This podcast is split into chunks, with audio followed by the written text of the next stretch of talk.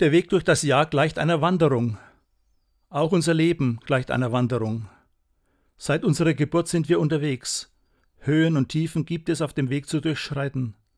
Irgendwann endet unsere Lebensreise. Auch wenn wir uns in dieser Welt noch so gut eingerichtet haben, wir sind nur Gäste auf dieser Erde.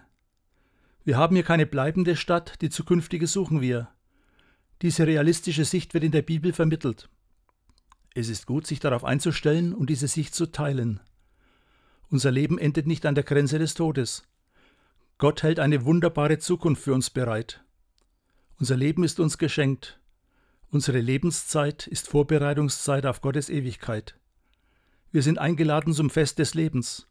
Es kann schon hier beginnen, wenn wir unser Leben bewusst mit Jesus Christus gestalten. Er sagt, ich bin gekommen, um das Leben zu bringen, das Leben in seiner ganzen Fülle. Dass Sie es entdecken, ist heute mein Wunsch für Sie.